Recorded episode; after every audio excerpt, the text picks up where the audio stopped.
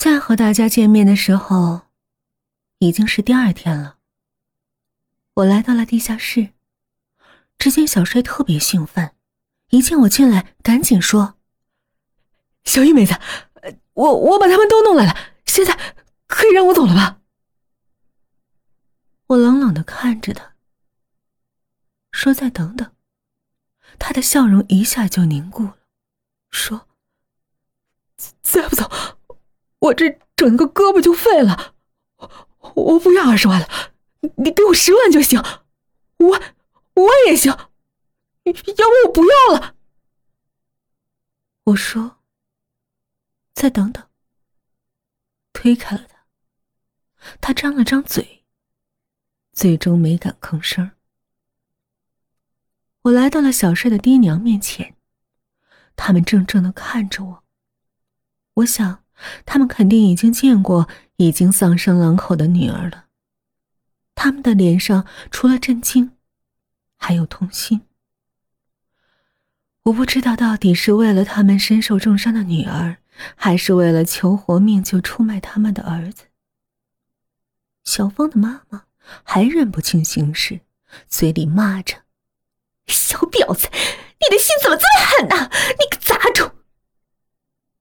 小帅还是很心疼他妈的，忙说：“妈，别说了，求你了，别说了。”我一个手势，赛虎就冲了过去，冲着他的脸就咬了下去，一瞬间就把他半个嘴撕下来了。他惨叫着在地上翻滚。我的心里的不忍，早就在他破口大骂的时候消失了。见他如此，嘴角止不住的翘了起来。小帅的爹一直没吭声，坐在棺材里。因为我的特殊设计，可以坐在里面，躺在里面，可是出不来。他突然吼了一声：“都别吵了！”他家的三个活物，就都不吭声了，定定的看着我养的两个本来就没吭声，坐在旁边看热闹。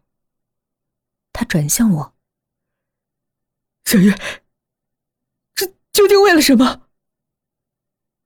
他不相信的看着我，似乎不相信我会做的如此决绝。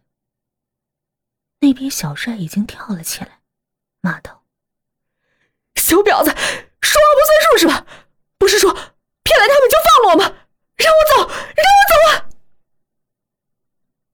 说着就大声的哭了起来。他妈看着他，泪眼朦胧。他不相信，他看得比命还重的儿子，会让他们以命换命。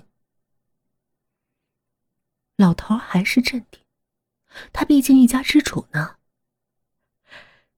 小玉，你看，那件事是我们做的不对，三叔想办法给你弥补还不行吗？小芳和小帅已经残疾了，咱也抵了那四只狗崽子了，叔再给你些钱，就算了，行不行啊？我摇摇头，开弓没有回头箭，他一下就哑了。我知道。现在就算我放过他们，他们也不可能放过我。他们自己也知道。一家人哭成一团，连哭带骂。我没理他们，锁上门走了。地下室里人太多了，我和赛虎打起十二分的精神，赛虎也变得特别警觉。我想，我该拿谁先开刀呢？对于他们一家人的消失，在村里没引起一丝一毫的震动，只是因为小帅的妈在村里的大肆招摇。想起这个，我偷偷的笑。回来整理他们的行李，还真是有所收获呢，现金两万多，还有金戒指和项链。银行卡和衣服，我让散伙叼到远处的山上扔了。就小帅吧。我决定，再来到地下室里，已经没那么吵了。我想他们已经明白了，跟我来横的，肯定行不通。我来到地下室，他们赶紧坐了起来，精神紧张的盯着我。小芳更是拿仇恨的眼神用那只独眼恨不得吃了我。我对他一笑，来到小帅跟前。他低着头，身子使劲的往后缩。我用链子把他固定到柱子上，他惊恐的喊着：“放开他！”我拿来刀，他妈也吓得喊了起来。他爹还算镇定，连说：“有事好商量。”我举起刀，对着他的脚砍了下去。他拼命的喊。我没客气，两刀砍断，扔给赛虎，给他止血、上药，然后走了。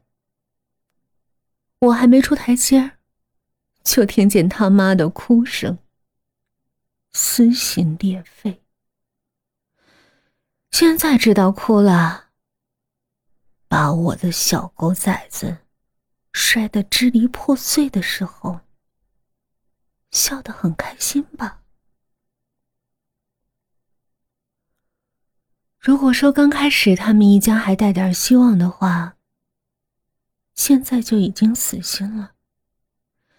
他们这里面最心狠的人是小帅，最该死的人是小芳。若不是他，他们就不会去偷狗；若不是他，赛虎也不可能伤离之眼。最冷静的人是他们的爹。原来看着最厉害、最爱搬弄是非的人，现在却是显得最无助的人。这两天的赛虎活蹦乱跳，连走路好像都带着风。不用我交代，他就把整个院子守得密不透风。年来了，村里开始热闹了起来。我家仍像往年一样。在村子的最角落，没有鞭炮，没有对联没有欢笑，只有一人一狗，在大风大雨中相互依偎。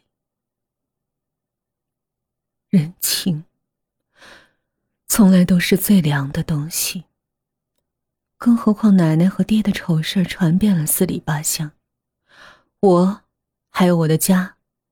早已成了别人眼里的禁忌，所以尽管地下室里关了那么多人，我一点也不用担心，没人会来。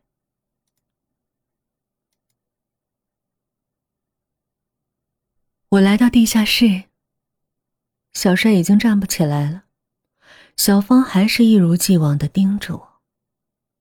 我告诉他们，马上就过年了。让他们好好团聚一下，我会给他们做好丰盛的年夜饭，送他们上路。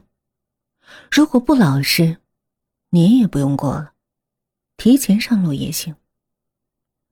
其他三个都没吭声，只有小帅呜呜的哭着。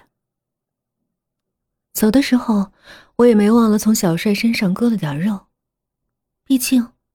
咱也不能委屈了赛虎，不是吗？